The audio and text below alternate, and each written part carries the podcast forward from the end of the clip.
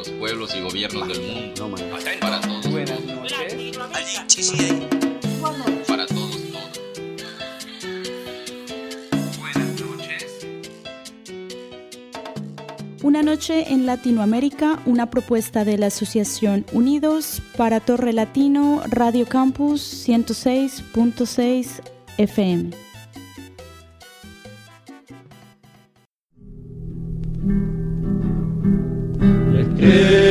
Roja de cinco puntas, amaneciendo la dignidad.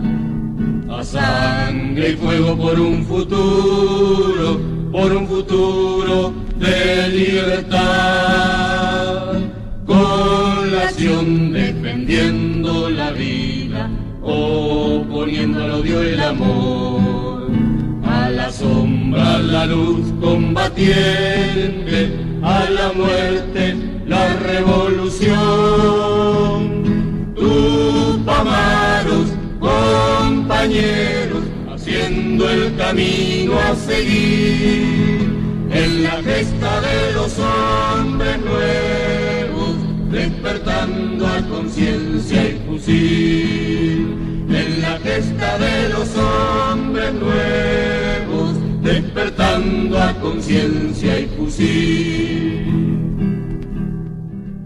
L'Uruguay pendant longtemps a été considéré comme la Suisse d'Amérique.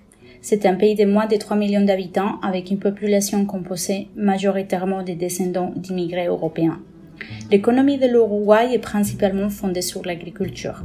Il n'y a pas de minéraux, du moins en quantité exploitable, il n'y a pas de pétrole, donc la seule source de richesse est la terre et le principal poste économique le bétail. Mais à partir de 1930, il a stagné et il ne serait possible de sortir qu'avec un changement très profond du mode productif. Étant donné que la redistribution des revenus de l'élevage est ce qui a soutenu l'activité économique du pays, une réduction aussi drastique du revenu relatif a eu de graves conséquences à long terme. La classe ouvrière qui s'était développée et renforcée avec le développement industriel relatif s'est alors lancée contre la résistance des mesures restrictives sur les salaires, défendant le pouvoir d'achat acquis en année de lutte. En même temps, elle lutte pour s'organiser et pour de meilleures conditions de salaire. Les classes dirigeantes du pays ont accusé les travailleurs organisés d'être responsables de l'inflation en raison des augmentations des salaires qu'ils réclamaient. Dans ce contexte économique et social, au début des années 1960, les travailleurs de la canne à sucre se sont organisés dans le nord du pays, qui travaillaient et vivaient dans des conditions humaines. Ils ont organisé des marches dans tous les pays, traversant les villes. Ils ont d'abord soulevé le respect des lois qui existaient pour les travailleurs ruraux, qui étaient d'ailleurs de mauvaises lois. Ils ont reçu le soutien de solidarité de nombreuses personnes, un groupe de militants des partis gauche, des syndics et des militants indépendants a décidé de soutenir résolument les camarades de la canne à sucre. Dans le processus de travail de solidarité, une série d'observations a été faite. L'une d'elles, et très importante, était que le gouvernement, face aux demandes des personnes qui voulaient travailler, a répondu par une répression sévère. En revanche, la répression contre les travailleurs se généralisait. Des gangs fascistes ont commencé à s'organiser. Des attaques ont été lancées contre les locaux des partis politiques de gauche. Des gens ont été attaqués. Dans certains cas, ils avaient été tatoués avec des croix gammées nazies. L'Université de la République a même été attaquée par des bandes fascistes avec la complicité du chef de la police de Montevideo. Dans l'environnement politique, l'éventualité d'un coup d'État militaire était envisagée, au point que la seule centrale syndicale, la Convention nationale des travailleurs, CNT, a approuvé en 1964 un plan de résistance au coup d'État. Le soutien militant au mouvement des travailleurs de la canne à sucre a été regroupé dans un organe appelé coordinateur. Face au climat de violence, aux violations des lois répétées des gangs fascistes, avec la complicité policière à plusieurs reprises, et même aux violations de la police elle-même, les militants du coordinateur ont agi. Même en ne respectant pas les lois en vigueur et si nécessaire en utilisant des procédures même violentes.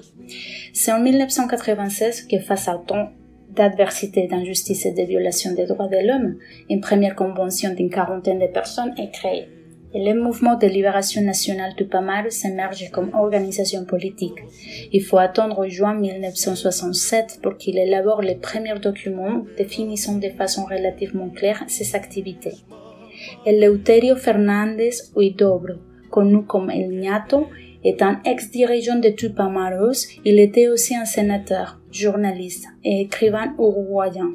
Il nous raconte comment il a commencé sa vie en tant que guerrillero. Una noche en Latinoamérica, unidos y Torre Latino, para Radio Campus 106.6. Bueno, yo creo que ni yo ni, ni, ni mis compañeros y mis compañeras Je ne pense pas que ni moi ni mes camarades qui avons fondé le MLN n'étions spéciaux ou différents de n'importe quel jeune.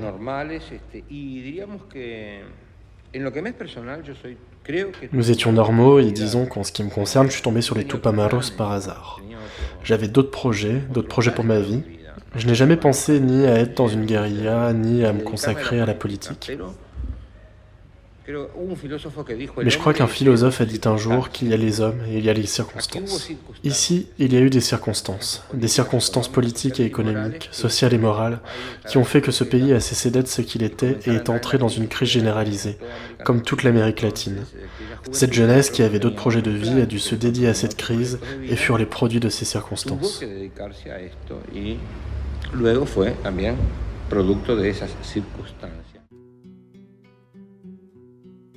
Pendant le mouvement a suivi un affaiblissement sans précédent, et c'est alors qu'une dictature civilo-militaire s'est mise en place en Uruguay à partir de 1973 jusqu'à 1985.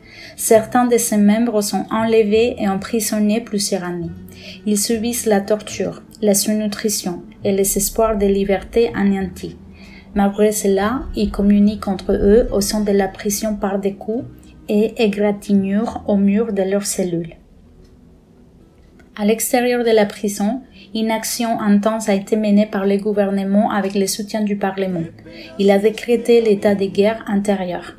La police, l'armée, la marine et l'armée de l'air se sont associés à la répression et ont appliqué la torture généralisée comme moyen d'obtenir des informations.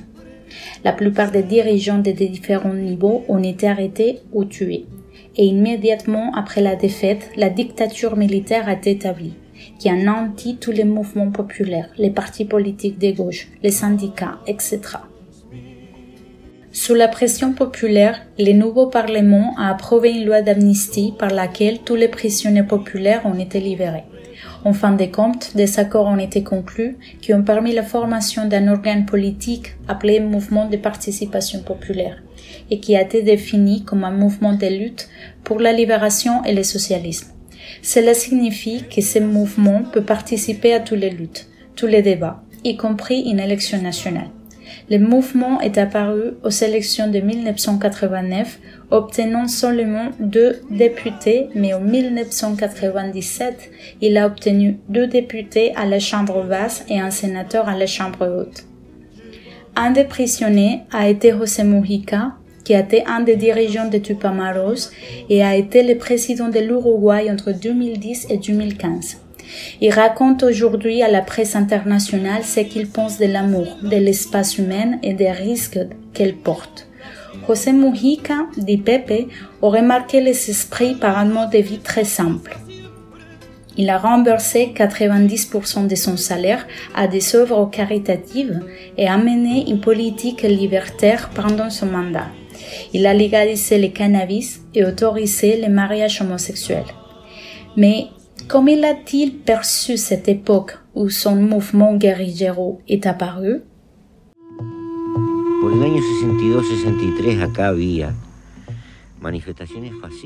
Vers les années 62 et 63, il y a eu des manifestations fascistes et une violation de l'autonomie universitaire, avec une incursion armée de la police.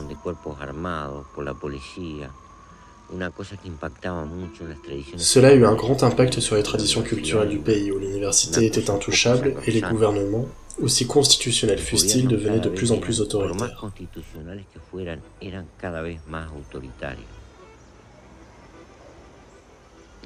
À ce niveau, on pensait que le pays se dirigeait vers une dictature. Et de l'autre côté, nous avions la révolution cubaine qui nous a montré que nous pouvions nous battre. Que influía también en el campo de las ideas, que demostraba que se podía luchar. Una noche en Latinoamérica, Unidos y Torre Latino pour Radio Campus 106.6. Il faut noter que le mouvement de libération nationale Tupamaros n'a jamais été une guérilla. Il a mené des opérations de propagande armée et d'approvisionnement. La guérilla, en revanche, est une forme d'action militaire. Le mouvement de libération nationale Tupamaros envisageait une stratégie d'accumulation politique. Il différait du reste de la gauche traditionnelle par sa méthodologie d'action politique.